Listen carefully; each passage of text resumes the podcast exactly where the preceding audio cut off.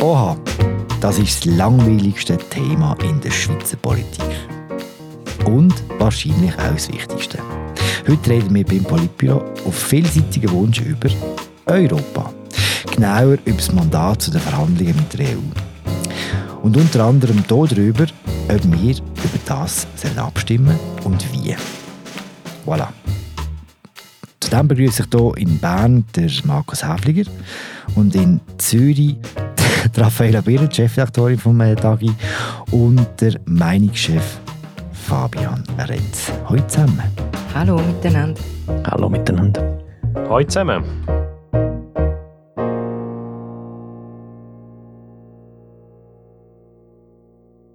Philipp, ich möchte vielleicht zuerst noch kurz eine Präzisierungsfrage stellen. ja, Auf vielseitigen Wunsch. Auf vielseitigen Wunsch, tun wir nicht über Europa reden. Genau. Ich würde gerne mit einer Szene aus einer typischen Inlandssitzung anfangen. Teilnehmer an, sollten wir nicht wieder mal etwas über Europa machen? Und dann sagen alle anderen, genau nicht. Um den Elefant, hier auch bei uns, gerade am Anfang aus dem Weg zu räumen, warum langweilt das Europa-Thema so fest? Also es gibt tatsächlich eine starke Diskrepanz zwischen der eigentlichen Relevanz vom Thema und dem Interessengrad daran.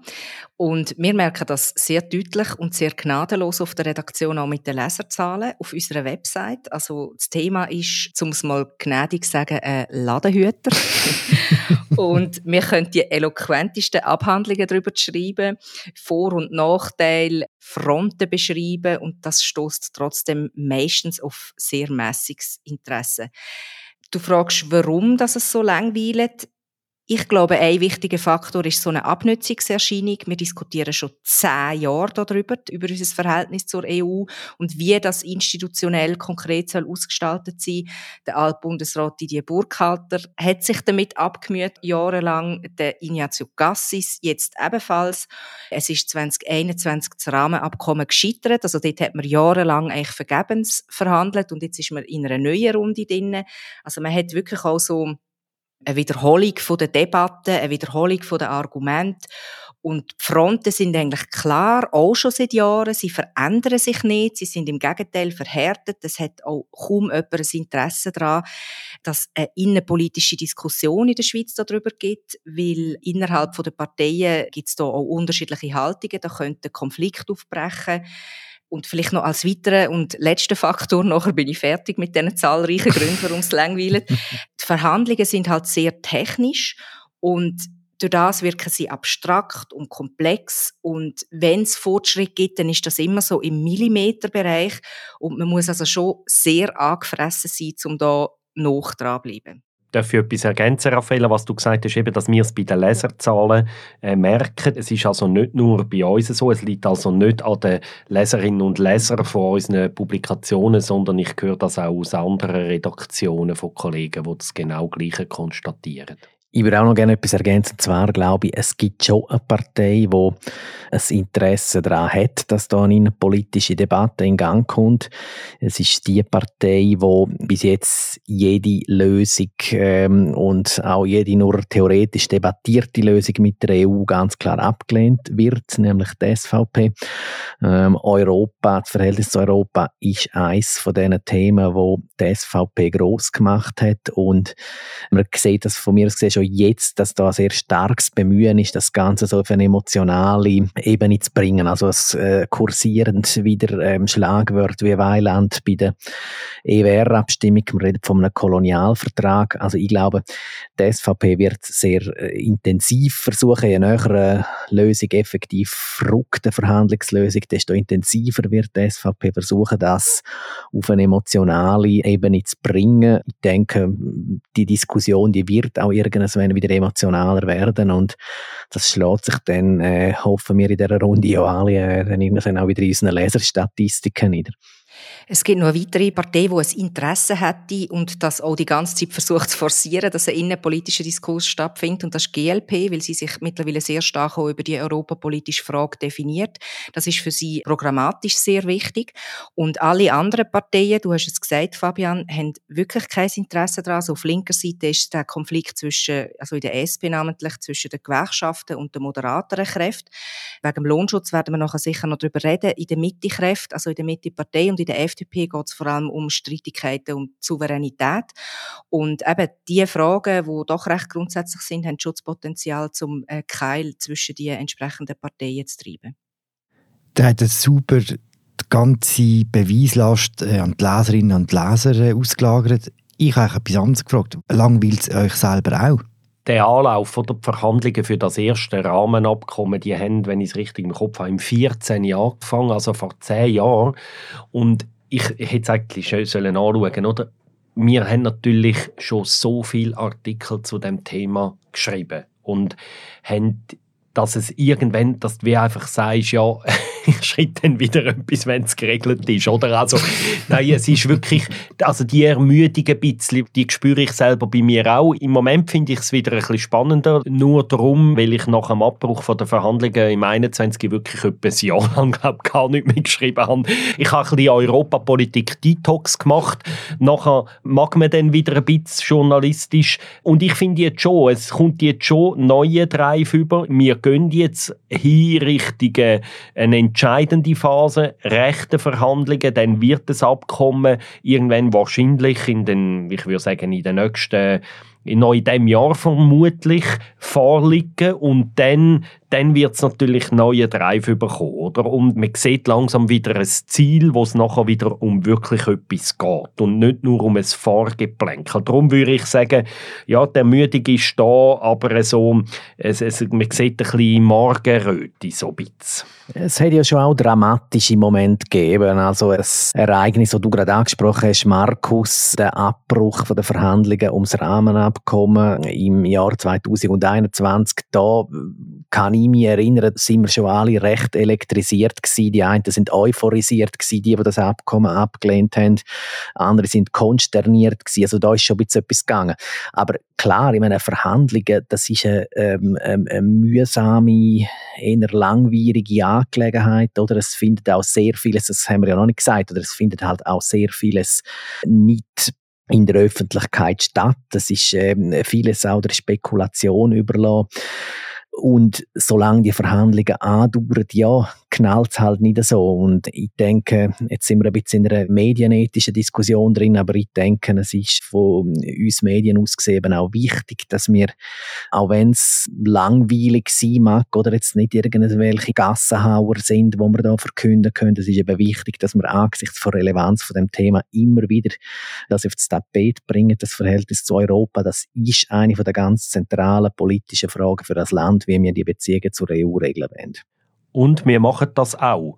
Also gerade an diesem Beispiel sieht man, dass der Vorwurf, wo uns ja immer wieder gemacht wird, ich habe ihn gerade gestern wieder irgendwie x-mal gehört, die schreiben nur noch das, was klickt, dass er zumindest was die Inlandredaktion vom Tagi und von der Redaktion der Media angeht, der nicht zutrifft, weil auch in den letzten Monaten haben wir diverse Artikel zum Thema geschrieben. Das würde ich vielleicht auch einmal noch sagen.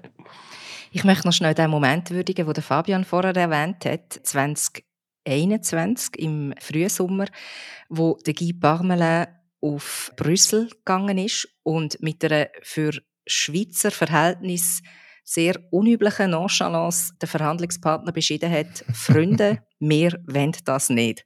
Und das ist wirklich, also für Schweizer Verhältnis sehr ein spezieller Moment gewesen, weil man hat sieben Jahre verhandelt. Der Bundesrat hat jahrelang keine richtige Haltung dazu entwickelt, was er eigentlich von dem Rahmenabkommen haltet. Und nachher plötzlich der Moment, wo der Bundesrat über sich herausgewachsen ist und eine klare Ansage macht. Und das habe ich einen sehr denkwürdigen und, um nicht fast schon zu sagen, historischen Moment gefunden für die Schweizer Politik. Heute sind wir wieder an einem ganz anderen Moment, und zwar im Klein-Klein von, von unseren Kommissionen. Erst kürzlich hat die APK vom Nationalrat, die Außenpolitische Kommission vom Nationalrat, über Europa geschwätzt und hat dort im aktuellen Außenminister, Ignazio Gassis, demonstrativ den Rücken gestärkt. Was ist denn genau der Inhalt dieser Diskussion und was geht es jetzt dort? Es liegt ein Entwurf für ein Verhandlungsmandat vor und der Bundesrat wird das dann im Frühling definitiv verabschieden, so dass man in die äh, definitiven Verhandlungen kann gehen. Und die APK, also die Außenpolitische Kommission vom Nationalrat, hat sich jetzt damit befasst, was sie eigentlich von dem Entwurf, von dem Verhandlungsmandat halten. Und der Entwurf basiert auf monatelangen Verhandlungen, die es wieder gegeben hat, weil 2021 hat die Schweiz Nein gesagt zu dem Ergebnis, das vorgelegen ist. Und nachher hat es so ein eine Eiszeit gegeben zwischen den beiden Verhandlungspartnern. Und dann hat man eben die Verhandlungen wieder aufgenommen. Und eben monatelang hat es so eine Pendeldiplomatie gegeben zwischen Brüssel und Bern. Also der offizielle Titel war ja Sondierungen und das Ziel von dem war weg, die EU vor allem hat gesagt, hey, liebe Schweizer, äh, wir wollen im Fall so eine Übung nicht normal und wir treten mit euch erst wieder in richtige Verhandlungen ein, wenn wir eine Art äh, gute Chance sehen, dass wir uns wirklich auch einigen können. Und darum hat man dann den Weg gesucht, dass man sogenannte Sondierungsgespräche gemacht hat, wo die Schweizer Chefunterhändlerin und ihren Gegenpart in der EU miteinander über zehnmal sich getroffen haben und wirklich das Verhandlungsfeld abgesteckt haben. Und gestützt auf diese Sondierungen hat jetzt der Bund Bundesrat das Mandat formuliert. Das Mandat ist ja eine Art ein Auftrag an die Person, die dann künftig die definitiven Verhandlungen muss führen, wo man ein bisschen deren Rahmenbedingungen gibt und auch ein bisschen Ziel formuliert und sagt, schau, da müssen wir ran, dort muss noch eine Lösung finden, aber im Fall, sie sollte die und die Kriterien erfüllen, dass der, der dann dort wirklich am Verhandlungstisch weiß, was man von ihm erwartet, von der Politik in der Schweiz. Und so ein Verhandlungsmandat muss muss jeweils konsultiert werden, eben bei drei Gremien, die beiden außenpolitischen Kommissionen vom Ständerat und vom Nationalrat und bei der Konferenz der Kantonsregierungen. Auch die dürfen offiziell sagen, ob sie das Verhandlungsmandat gut finden oder ob sie noch Änderungswünsche haben. Und im Politbüro. Stimmt mir. Fabian. Was man noch sagen kann dazu, das ist natürlich nicht einstimmig angenommen worden in der Außenpolitischen Kommission. Es haben sich sämtliche Vertreterinnen und Vertreter vor SVP gegen das Verhandlungsmandat, so wie es vorliegt, ausgesprochen. Die SVP hat ganz viele Anträge gestellt, wo sie wollen verankert haben als Position vor APK. Sie hat beantragt, dass sich die Schweiz kategorisch gegen die sogenannte dynamische Übernahme von EU EU-Recht soll stellen Sie hat beantragt, dass man den Einflussbereich vom EU-Gerichtshof beschränkt, respektive den Gerichtshof ausschaltet aus der ähm, Streitbeilegung. Sie hat beantragt, dass sich die Schweiz gegen ein Sanktionierungsrecht vor EU soll aussprechen. Sie hat auch beantragt, dass sich die Schweiz soll wie Kohäsionszahlungen für die ärmeren EU-Länder verweigern. Die Anträge sind alle abgelehnt worden vor Kommissionsmehrheit und haben dann zuletzt dazu geführt, dass die SVP das nicht mitträgt, die Stellungnahme vor APK zum Verhandlungsmandat. Dass die Kommissionsmehrheit das abgelehnt hat, ist natürlich insofern nicht erstaunlich, als die Kommission wirklich eine Lösung haben will bei diesen Verhandlungen, hätte man die Positionen vor SVP zugestimmt, wäre es ähm, sehr, sehr schwierig bis äh, nahezu unmöglich geworden. Oder nein, es wäre eigentlich unmöglich geworden, dann noch mit der EU zu einer Verhandlungslösung zu finden. Die Abstimmungsverhältnisse in der APK erinnern eigentlich an jede Europadiskussion, kann man sagen, oder? Ja, das kann man so sagen. Und ich finde es noch ganz interessant, oder es hat der äh, freisinnige Unternehmer und Nationalrat Simon Michel in der Aargauer Zeitung ein Interview gegeben, wo er es bedauert, dass er bei allen außenpolitischen Fragen immer in eine Koalition mit Mitte links gezwungen werde. Also er lässt anklingen, dass er eigentlich Sympathien für ganz viele Positionen von SVP hat, also insbesondere wenn es um äh, finanz- äh, und wirtschaftspolitische Fragen geht. Aber weil die SVP einfach nicht mitspielt, wenn es um Lösungen mit der EU geht, dann wird der Simon Michel als überzeugter äh, wirtschaftsliberale Freisinniger wird da in Koalitionen mit der Linken hineingezwungen und er bedauert das. Also das macht er sehr deutlich in dem Interview. Du hast jetzt vorher das Abstimmungsverhältnis erwähnt. Fabian, es war ja 16 zu 9. Gewesen, also die SVP dagegen, alle anderen im Grundsatz dafür. Das sagt aus meiner Sicht zwei Sachen. Das eine hast du schon gesagt, oder? Die SVP ist gegen jeden Kompromiss, weil sie findet, es braucht gar keine Lösung mit der EU. Und eben darum fällt sie weg. Darum kann eben auch die FDP mit der SVP keinen Kompromiss finden, weil die SVP in diesem Dossier findet, es braucht gar keinen die 16 Ja-Stimmen täuschen aber schon auch ein bisschen, oder? Weil, wir haben es vorher schon ein bisschen erwähnt, es gibt auch bei der SP und bei den Mitteparteien gibt es natürlich grosse Skeptiker, wo dann da in der Grundsatzentscheidung äh, schon gesagt haben, wir sollten verhandeln, gestützt auf das Verhandlungsmandat, wie die sich aber werden positionieren am Schluss, wenn das Verhandlungsergebnis da ist, wissen wir heute wirklich nicht. Ich finde vor allem mit im Moment extrem interessant. Das Gros der Mitte-Fraktion ist grundsätzlich für eine so eine Verhandlung. Findet, wir müssen ähm, eine Lösung finden. Ich glaube, man kann auch sagen, das Gros kann mit dem Plan, den der Bundesrat jetzt hat für die Verhandlungen, recht gut leben. Aber ausgerechnet der Parteipräsident Gerhard Pfister hat ein gröberes Problem mit dem Dossier. Er ist extrem skeptisch. Das hat er auch öffentlich schon mehrfach deutlich gemacht. Soweit ich weiß, ist er unter den Ja Ja-Stimmenden für die Verhandlungen, aber wie er am Schluss dann im Parlament und auch in einer allfälligen Volksabstimmung wird positionieren, kann man mit dem heute noch nicht voraussagen. Also Markus, du sprichst einen wichtigen Punkt an mit dem Ist-Zustand und dem, wo in Zukunft noch könnte kommen. Also es ist ja wie so ein Grundsatzvotum gesehen und da kann man sagen, ja, jetzt sind alle außer die SVP dafür, dass man äh, die Verhandlungen beherzt angeht. Aber ich würde weitergehen als du. Ich würde sagen, die Zustimmung wird mit Bestimmtheit im Verlauf der weiteren Verhandlungen noch bröckeln. Da wird es eben, wie ich vorher schon gesagt habe, innerhalb von diesen Parteien, namentlich Mitte, FDP, SP, wird es noch zu Konflikt kommen.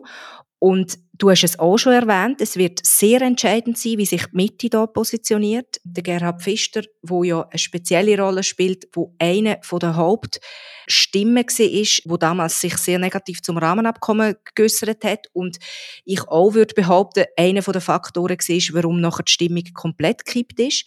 In der Mitte geht es sehr stark um Souveränitätsfragen um die Frage, wie fest man durch das an Souveränität verliert in der Schweiz.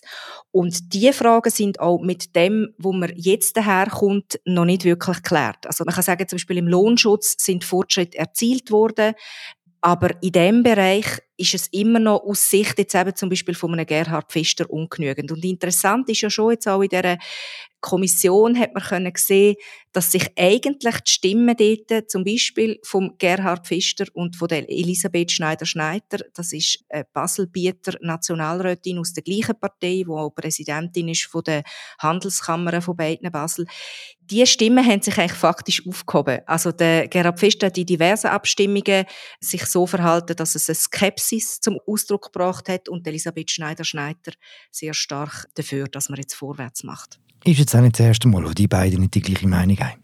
Genau.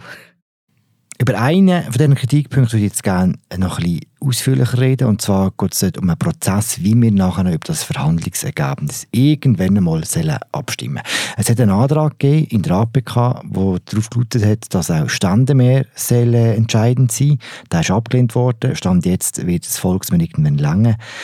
Wie ist das begründet, dass es am Schluss das Volksmehr lang? Also da möchte ich widersprechen, Philipp. Ich finde, die Aussage ist nicht richtig. Mhm. Es hat einen Antrag gegeben, der abgelehnt worden ist. Oder die SVP wollen, dass man heute schon festlegt, es braucht einmal ein Volks- und ein Ständemehr. Und warum das ganz wichtig ist, werden wir noch reden.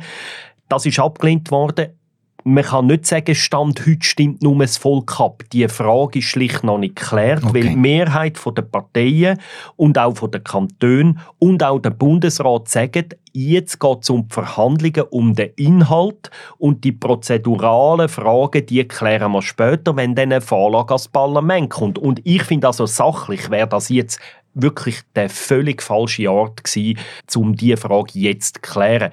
Ich glaube nicht, dass man heute sagen könnte, dass die Frage geklärt ist und dass die Mehrheit der anderen Parteien kein doppeltes Referendum wollen. Also das glaube ich, ist falsche Aussagestand heute, so wie ich die Lage überblicke. Ich weiß nicht, wie ihr es seht. Also. Aber wieso fändest du das, Markus, sachlich jetzt falsch? Weil es jetzt nicht darum geht, die Abstimmung zu regeln, wir sind auch noch nicht auf der Ebene von einer Vorlage. Wir haben noch kein Verhandlungsergebnis. Es geht jetzt um die inhaltlichen Fragen, was wollen wir jetzt für eine Lösung mit der EU. Natürlich hätte man jetzt schon können sagen, wir finden dann das der einst. Aber ich finde jetzt auch die Aussage, wir klären die Frage später, finde ich nicht verwerflich. Natürlich tun sich jetzt Gegner, die jede Lösung abschiessen, also da Autonomie Suisse, eben die SVP sowieso und diverse Publizisten jetzt auf das einschiessen und sagen, die wollen Stände aushebeln.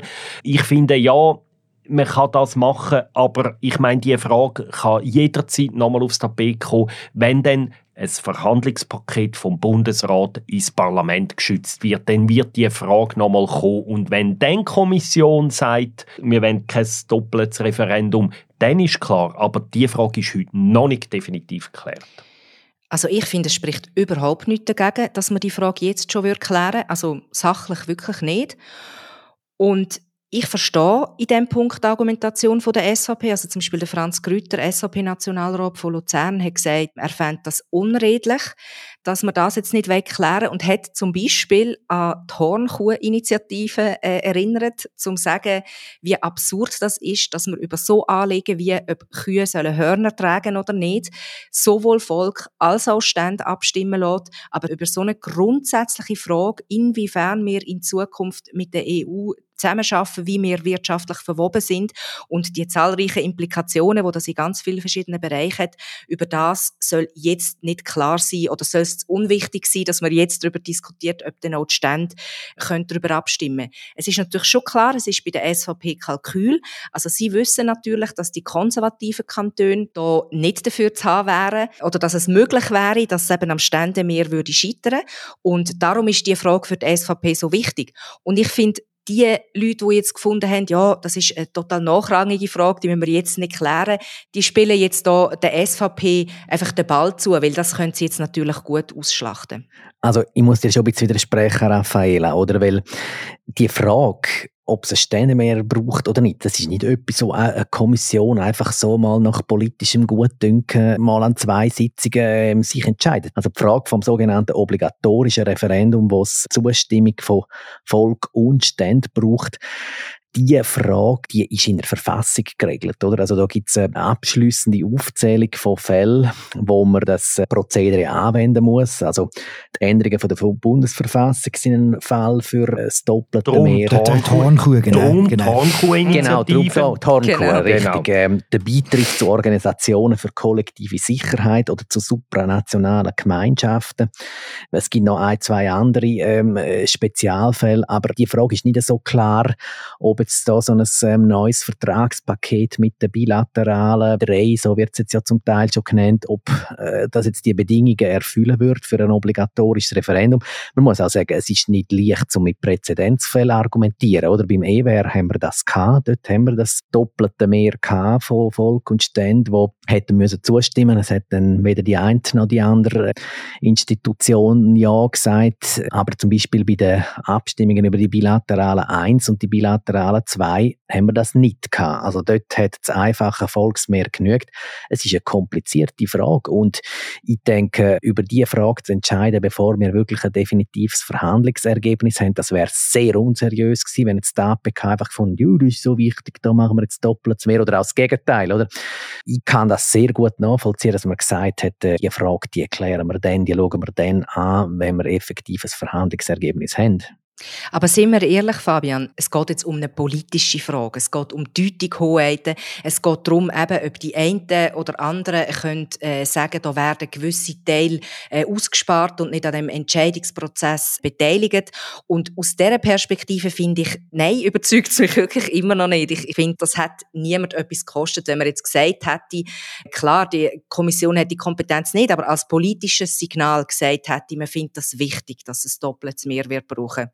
Hätte es unseriös gefunden, hätte es eindeutig unseriös gefunden. Das ist eine fassungsrechtliche Frage, die man sehr gründlich ähm, und sehr seriös ähm, soll klären müssen, weil eben die Implikationen sind dann relativ weitreichend, oder? Also eine Abstimmung, die Stände mehr braucht, die äh, unterliegt einer völlig anderen Dynamik als eine, die nur das Volksmeer braucht. Da reden wir jetzt ja vielleicht noch drüber, beziehungsweise ähm, du, Markus, hast es, glaube vorher auch schon angetönt, oder ähm, das Ständemeer gibt natürlich diesen kleinen, konservativen Kantonen in der Innerschweiz und der Ostschweiz ein ganz klares Übergewicht, oder? Dort verteilen sich, sage ich mal, so die tendenziell EU-skeptischen ähm, Stimmen auf ganz viele ähm, verschiedene kleine Kantone und haben dann entsprechend mehr Gewicht in der Abstimmung. Das heißt, es wird massiv schwieriger werden oder massiv. Es wird einfach sicher schwieriger werden, um so eine Lösung durchzukriegen. Also das ist nicht eine Frage, wo man ähm, äh, leichten Herzens einfach so mal sollte, äh, im Rahmen von zwei Kommissionssitzungen beantworten. Fabian, ich bin ja dir sehr dankbar, dass du die Verfassung hochhaltest. Also Gerne. wenn sich jemand interessiert, also eben, man muss am Herrn Grütter halt da zur Antwort geben, die Hongkuh steht in der Verfassung, dass man da muss abstimmen und bei dem konkreten Fall ist es von der Verfassung nach dem Buchstaben nicht vorgeschrieben. Das ist einfach ein Fakt. Aber es gibt es Aber. Und zwar eben die abschließende Liste, wo du gesagt hast, bezüglich obligatorischer Referendum steht im Artikel 140 von der Bundesverfassung, kann man nachlesen. Aber es gibt eben noch ein Spezialfall. Dreimal in der Geschichte hat das Parlament freiwillig eine Frage am Volk vorgelegt und den Ständen. Also freiwillig ein obligatorisches Referendum mit Stände und Volksmehr beschlossen. Der erste Fall war 1920, der Beitritt zum Völkerbund. Der zweite Fall war 1972, das Freihandelsabkommen mit der EU. Und der dritte Fall war 1992, der Beitritt zum Europäischen Wirtschaftsraum. Und Verfassungsrechtler reden da, das ist etwas, das nicht vorgeschrieben ist in der Verfassung, wo das Parlament aber freiwillig aus politische Überlegungen gemacht, weil gerade mit dem Argument, das Raffaella vorher gesagt hat, dass es einfach eine wichtige politische Frage ist und die Verfassungsrechtler reden vom Referendum sui generis, oder? Und die Frage, die sich jetzt wirklich stellt, ist ja die, wendet man das jetzt ein viertes Mal an, also dass das Parlament mehr macht, als die Verfassung vorschreibt? Einfach noch zur Klärung, oder der Beitritt zu supranationalen Gemeinschaften der ist ein ganz klar definierter Fall, wo eben einem obligatorischen Referendum unterstellt ist. Oder ich weiß jetzt ehrlich gesagt nicht. UNO oder NATO zum Beispiel.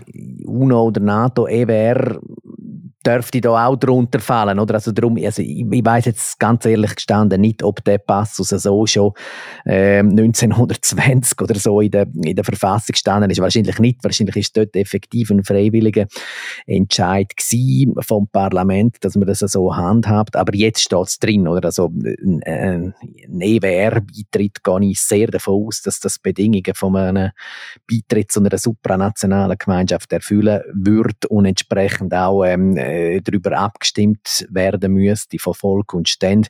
Bei der neuen bilateralen, bei dieser Paketlösung oder dem neuen Rahmenabkommen oder wie auch immer man es nennen will, ist der Fall viel, viel weniger eindeutig. Ich glaube, dass mit technokratisch-rechtlichen Argumenten so eine Abstimmung nie zu gewinnen ist.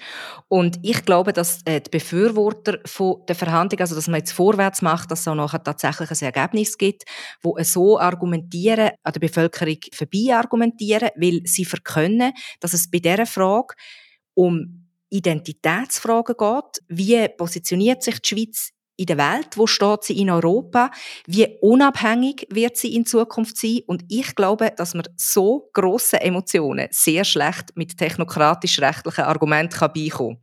Ja gut, aber ich meine, wir reden jetzt über die Modalitäten der Abstimmung, oder? Und das Volk muss ja zum Glück nicht darüber abstimmen, ob das Volk und die Stände müssen ja sagen oder also genau. das, wird, das, sind, das sind die Regeln. Es ist dann klar, im äh, Abstimmungskampf selber wird es dann um andere Themen gehen, oder? Aber da reden wir jetzt wirklich über Technikalien, äh, über die Modalitäten der Abstimmung. Aber was ich gemeint habe, ist, wenn die SVP nachher argumentieren kann, ja, schaut mal, es ist versucht worden, quasi die Hürden tiefer zu setzen, dass es einfacher wird, das durchzubringen, das ist etwas, das auf die Emotionen zielt. Aber Raphael kann nicht umgekehrt sagen, alle die, die jetzt dafür argumentieren, für den Ständemehr, die argumentieren nicht für den Ständemehr, sondern die sind aus politischen Gründen auf das Abkommen ganz sicher nicht und darum weil sie Ständemehr. Das ist ja auch nicht sauber, oder? Das habe ich vorher ja gesagt, genau. Also, als ich so ein bisschen ähm, Franz Grütter seine Argumentation wiedergegeben habe, habe ich ja gesagt, das ist natürlich das, was dahinter steckt, ja für das es so ein langweiliges Thema ist, ist es schon recht emotional geworden, gerade bei euch auch wieder, muss man sagen, oder? Ich muss sagen, ich werde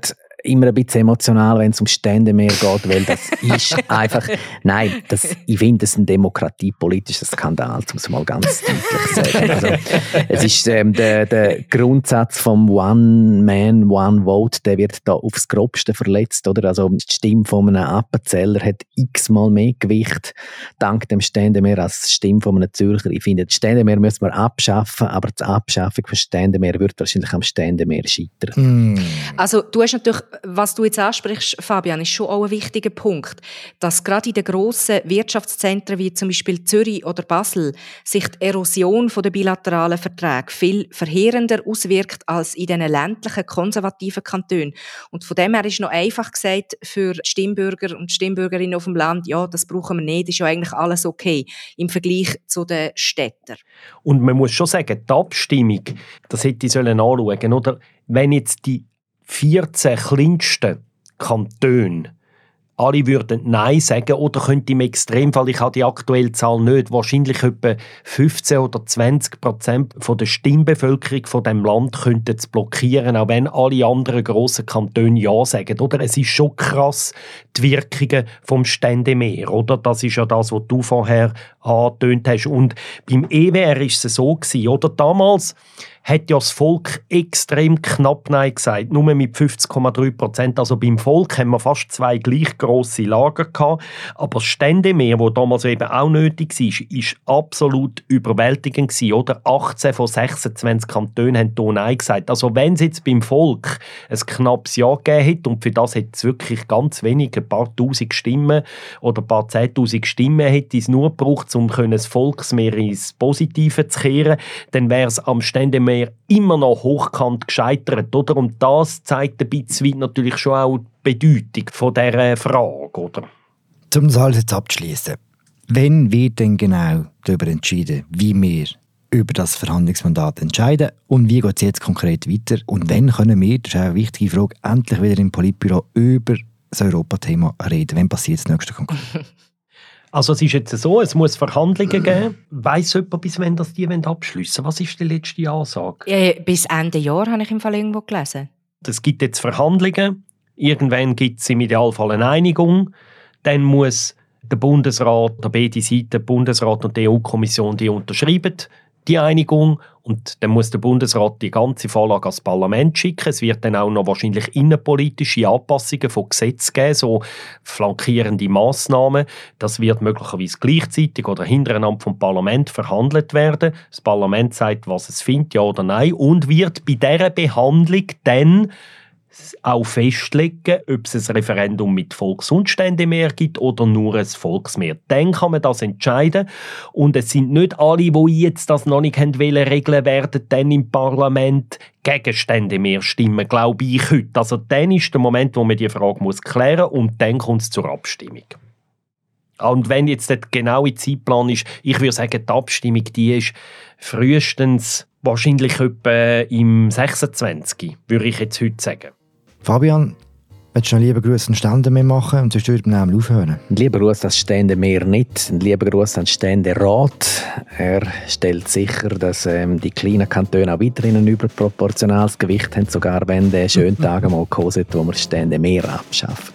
Und mit diesen schönen Aussichten tun wir das Politbüro beenden zu Europa und zu einer möglichen Abstimmung über das Verhandlungsergebnis, das dann irgendwann mal da ist. Danke Markus Häfiger in Bern, danke Raffaella Bierer in Zürich und Fabian Henz auch im Grosskanton Zürich. Bis bald. Ciao zusammen. Tschüss miteinander. Ciao zusammen. Tschüss miteinander.